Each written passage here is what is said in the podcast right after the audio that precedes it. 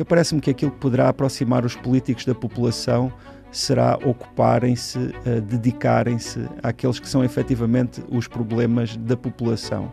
E isso parece-me que passa por uma mudança de paradigma.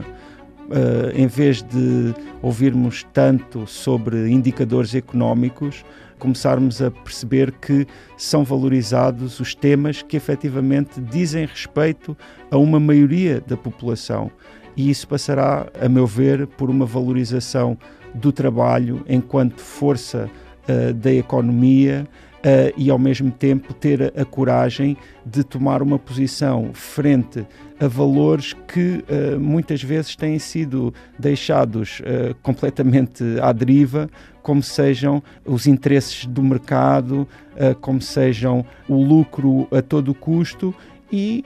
ocupar-se claramente com questões tão essenciais para, para todos como a educação, a saúde, a cultura e, claro, a, a, satisfação das necessidades essenciais, assim como uma harmonização social e do território.